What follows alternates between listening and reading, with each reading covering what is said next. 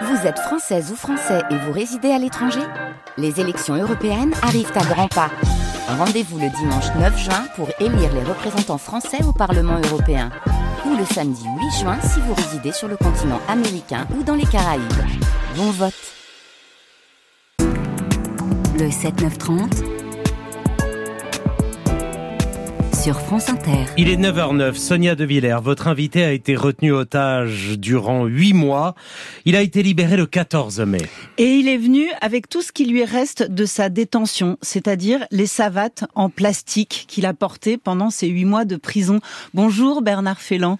Bonjour Sonia. Vous les avez posées là sur la table, euh, voilà. Elles sont très abîmées. En fait, c'est tout ce qui reste de l'Iran parce que quand on vous a arrêté, on vous a tout pris. On ne vous a jamais rien rendu. Exactement. Euh, je suis rentré euh, avec un pantalon, un t-shirt et euh, c'est c'est tongs et quelques livres, mais tous mes affaires étaient pris, passeport, carte. Voilà.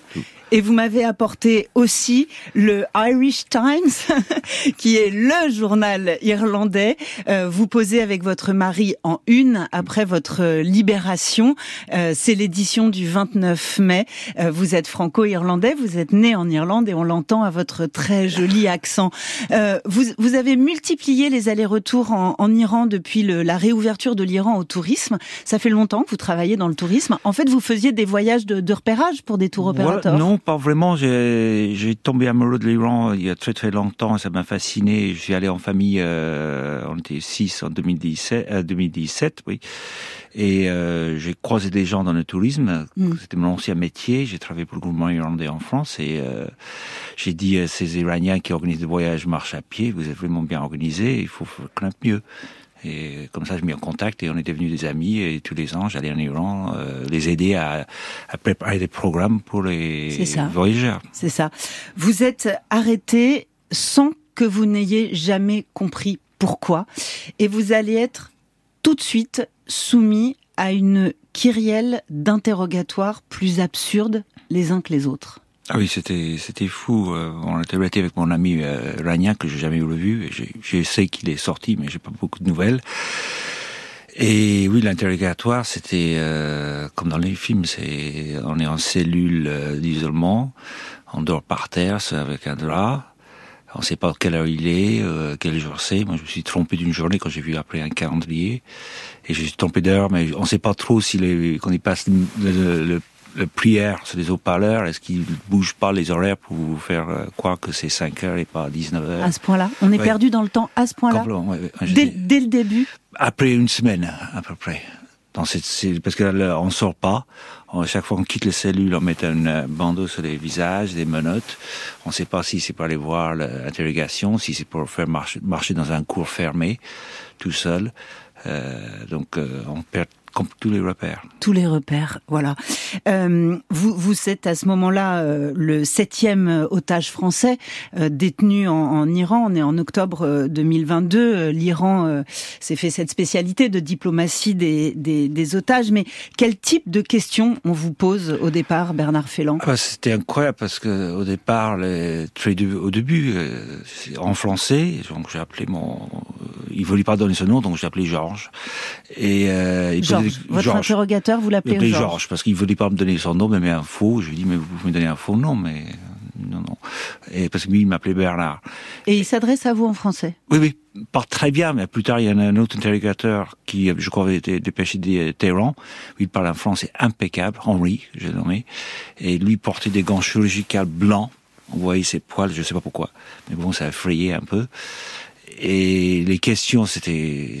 Celle de Georges d'abord. Bah, Georges, il pose des questions. Bon, vous êtes marié, oui. Euh, vous êtes marié avec qui euh, Je dis Ron Benello. Et il me dit, euh, mais c'est pas un nom d'une femme. Je dis, ben non, parce qu'en Europe, on peut, dans beaucoup de pays, se marier euh, entre hommes. Ah bon Vous avez des enfants Non. Et vous n'avez pas adopté Je dis, tiens, c'est bizarre comme question. je ne pas ça de là. Mais vous n'avez pas eu, comment dire, vous n'avez pas craint de révéler votre homosexualité et le fait que vous soyez marié avec un homme dans un pays euh, où l'homosexualité est si réprimée? Non, parce que moi, ça fait cinq fois, je suis déjà en Iran, jamais eu de moins de questions là-dessus quand vous demandez à chambre double. Les Iraniens de tous les jours sont des gens très ouverts, c'est des gens très euh, éduqués, et euh, je savais que les, ils allaient pas me torturer physiquement. Et je ne pouvais pas cacher. De toute façon, je ne pouvais rien cacher parce qu'il avait mon ordinateur et mon téléphone. Ouais, Donc si je cache quelque chose et après je vais avoir des représailles, donc ça sert à rien de cacher. c'est ça, c'est ça. Donc vous avez préféré être euh, être été dès le départ. honnête, Ouais. c'est ça. Mais quand on vous pose des questions sur les gilets jaunes, quand on vous pose des questions, enfin, c'est extrêmement difficile de comprendre pourquoi on est là. Bah oui, oui, c'est, il y a une question au départ qui m'ont posé, qui m'a, je, je dis, et dit, pourquoi en Europe vous, il y a des manifestations des gens nus? Je dis, pardon? Des gens nus. Oui, pourquoi est-ce que les gens manifestent nus? Parce qu'il y avait des, je sais pas, en Danemark ou quelque chose, de- des manifestants à vélo ou quelque chose, mais il faut qu'il y ait des questions comme ça. Je dis, mais je sais pas, euh, on est libre en Europe, on peut faire ce qu'on veut dans beaucoup de pays. À partir de quand vous êtes euh, transféré dans cette prison où vous allez être détenu dans ce qu'on appelle le bloc de Satan? Bah, quand j'ai une situation médicale qui n'était pas géniale, euh, donc je pense qu'ils avaient un peu peur de me garder dans ce bloc, euh, ce bâtiment d'in- d'interrogation, donc on m'emmenait à l'hôpital, on me dit vous vous emmenez à l'hôpital, et là j'ai passé trois jours euh, menotté au lit avec un garde 24-24, et bon, ils ont fait des tests, je sais pas, ils m'ont fait des perfs, je sais pas de quoi, et, euh, et après euh, je pensais retourner à l'interrogatoire, et non, on m'emmène à la fameuse prison centrale de Machad. Benjamin Brière vient de passer trois ans en prison de façon arbitraire. Arrêté en mai 2020 pour avoir pris des photos en drone dans ce parc naturel. La zone était interdite. Il a été accusé d'espionnage malgré ses protestations. Depuis 100 jours, il était en grève de la faim. La sœur de Benjamin Brière avait du mal à cacher son émotion. Les parents, ils ont, ils ont fondu en larmes. Euh, C'est une torture qu'ils vivent depuis trois ans. Un fils euh, en prison, c'est. Enfin, ils n'ont pas fermé l'œil depuis trois ans. Et vous voici au bloc de Satan. Euh, vous savez pourquoi ça s'appelle comme ça, cet endroit? Non, on était, on était un peu un, un prison dans la prison. Une On- prison dans la prison, On était ouais. vraiment bloc, on était peut-être 75, 80 en tout dans plusieurs cellules. Voilà, vous allez être dans la même cellule que cet autre Français, Benjamin Voilà, Brière, voilà. qui est beaucoup plus jeune que vous. Voilà, oui, il avait, maintenant il a 38 ans, je crois. Mhm. Et c'était un soulagement parce que dans cellule, il y avait des prisonniers politiques. En Iran, il faut mélanger les prisonniers politiques et les prisonniers de droit commun. Mhm. Donc on avait tous les types de prisonniers. Euh, Il y en a un qui parlait bien anglais, d'autres qui parlaient un petit peu, mais Benjamin Brière, c'était génial. Il parlait français, il connaissait la maison, entre guillemets.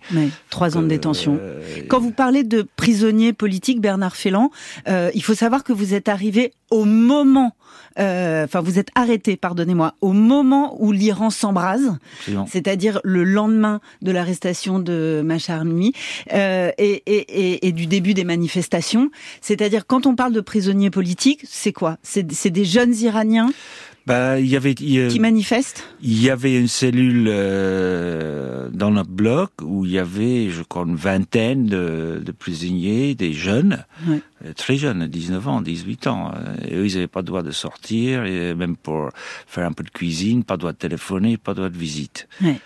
Bon, le nombre, moi dans ma cellule, il y avait des prisonniers politiques.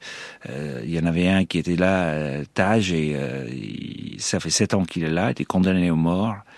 Et son condamnation a été renversée il y a deux ans, mais il a pris il y a que quelques mois. C'est ça. Donc tous les jours, il a appelé sa femme pour prévenir, il n'est pas mort. C'est ça, parce que vous étiez euh, détenu avec les condamnés à mort. Et ce qu'il faut savoir, c'est que les condamnés à mort du bloc de Satan, ils sont euh, exécutés par pendaison. Mais c'est pas que les, c'est ça qui est terrible. C'est notre bloc, c'est, c'est un prison officiellement de 9500, 9500 détenus offi- officiel, mais Mhm. en réalité environ 20 à 30 000. C'est Machad, c'est deuxième ville d'Iran, 4 millions de personnes, et c'est tous les prisonniers qui allaient être pendus passent leur dernière nuit dans notre bloc. C'est ça. Et votre cellule, vous êtes 16 On a environ 16, eu peut-être capacité de 25, 30, ça bouge, des fois il y a 18, 19, selon les arrivées et départ. Et on, on- moi j'entendais pas parce que j'ai pris un somnifère, mais euh, régulièrement ils entendaient les gens qui pleuraient euh, dans les blocs euh, de cellules à côté parce qu'ils allaient pendu le matin suivant après la prière. Et votre sœur, qui s'est beaucoup battue et qui a beaucoup pris la parole pour pendant votre détention, elle animait ce qu'on appelle un comité de soutien, disait il faut bien se rendre compte que mon frère a est malade, a des problèmes cardiaques, a des problèmes d'arthrite.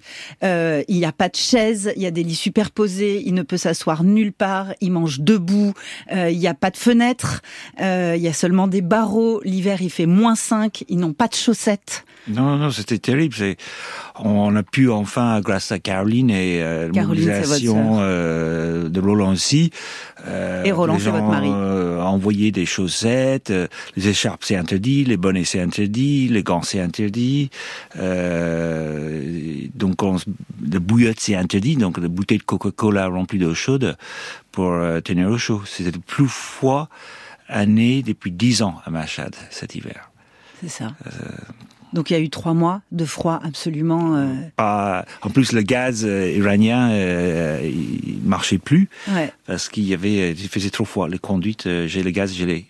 Ouais. Alors voilà, vous écoutez France Inter, il est 9h19. Mon invité s'appelle Bernard Félan. Il a été euh, libéré il y a six semaines après huit mois de détention euh, en, Iran. Vous allez nous raconter, Bernard, euh, cette grève de la faim, cette grève de la soif. Vous allez nous raconter surtout les conditions de votre retour à Paris.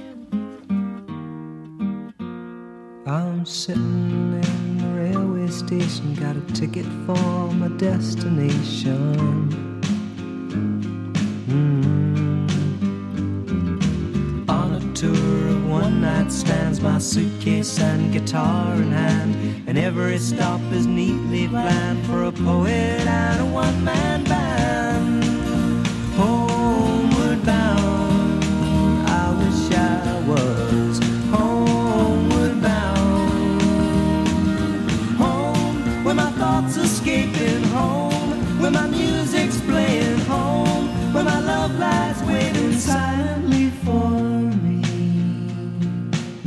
Every day is an endless stream of cigarettes and magazines. Mm. And each town looks the same to me the movies and the factories. And every stranger's face I see reminds me that I long to be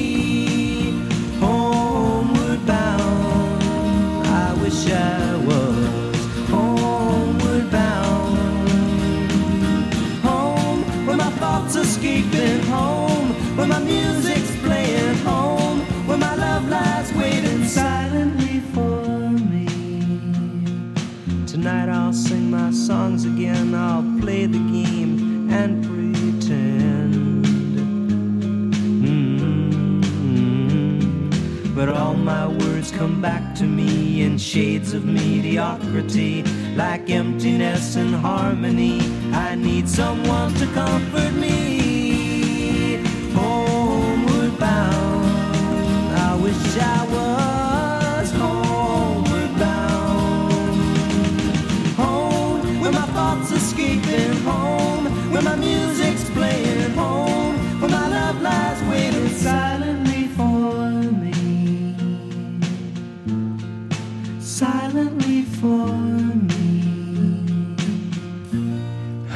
Homeward Bound, Simon et Garfunkel, 1966. Ah mais voilà, mon invité est franco-irlandais, donc il rigole de mon accent. Vous voulez nous le prononcer?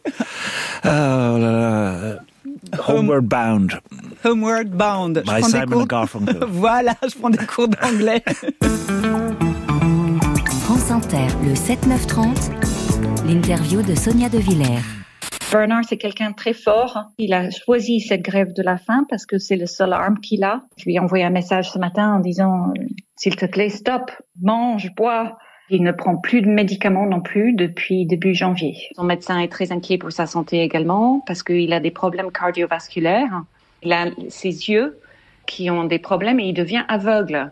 Il voit 1m50 aujourd'hui. Donc, il n'est pas soigné correctement et donc il a des problèmes osseux aussi. Et donc, on est extrêmement inquiet pour sa santé. Il risque vraiment de mourir dans cette prison à Machad. Caroline Félan, votre sœur Bernard Félan, qui a été vraiment la tête de pont euh, médiatique de votre comité de soutien, même si vous, en Iran, vous avez assumé votre homosexualité, vous avez assumé être euh, marié à un homme en se disant qu'il valait mieux assumer plutôt qu'essayer de cacher les choses et de, subir des représailles derrière. Ben, votre époux en France, lui, s'est mis un petit peu en retrait euh, et tous vos, vos camarades euh, gays, euh, vous êtes coactionnaire d'un bar gay qui est mythique dans le Marais, qui s'appelle le Cox, se sont mis eux aussi un petit peu en retrait parce qu'ils ont eu peur de nuire à votre euh, cause. Oui, c'était c'est très bizarre comme situation. On parlait de comme c'était le Gay Pride, il y a plein d'amis qui Mm. en parlaient. et C'est bizarre. Vous manifestez votre homosexualité dans la prison, manifestez. Je, je pas caché. J'ai caché un petit peu des autres prisonniers, mais j'ai pas caché des autorités. Et ici, euh, Roland et les amis euh, cachaient euh, leur vie. Ouais. C'est c'est le monde à l'envers. C'était le monde à l'envers, c'est ça. Cette grève de la faim, euh, vous l'avez décidée seule? Oui, complètement. J'ai dit, je- j'en pouvais plus. Euh, ma santé était pas bonne. Euh, J'étais fatigué. Je vois les, les- ma vue détériorer à, à vitesse. C'était terrible. Je, je disais à Benjamin, euh, À Benjamin dis, Brière, hein, Brière, votre je dis, comme quel- je vois plus les chiffres de la pendule. C'est bizarre. Euh, il dit oui, mais c'est, on est qu'à 4 mètres euh, maintenant. C'est c'est diminué. Donc j'ai décidé, euh, la seule façon, donc j'ai un jour j'ai j'ai emmené, euh, j'ai rempli un formulaire euh, en, en anglais. Euh, Quelqu'un m'a aidé pour le, le titre et j'ai dit j'ai emmené mes médicaments et j'ai dit je suis en grève de la faim de la nourriture Ça et veut des dire médicaments. Ah, vous avez cessé vos traitements? Oui, oui, j'ai cessé mon traitement. Euh, J'ai envie de les faire paniquer. Écoutez, moi, je suis pas très jeune, mais je suis pas en forme. Euh, j'ai l'intention qu'ils paniquaient euh, quand ils voient les tensions. bah, Euh, C'est-à-dire que, de ce qu'on comprend, les Iraniens ne veulent pas d'un otage qui meurt en prison. Voilà. Et ça, vous l'aviez compris? J'avais compris ça très très tôt. Je, je savais les Iraniens ne voulaient pas non plus me voir. Je les ai dit, voulez que je sorte en brancard ou euh, sur un chaise volant, euh, pire en cercueil?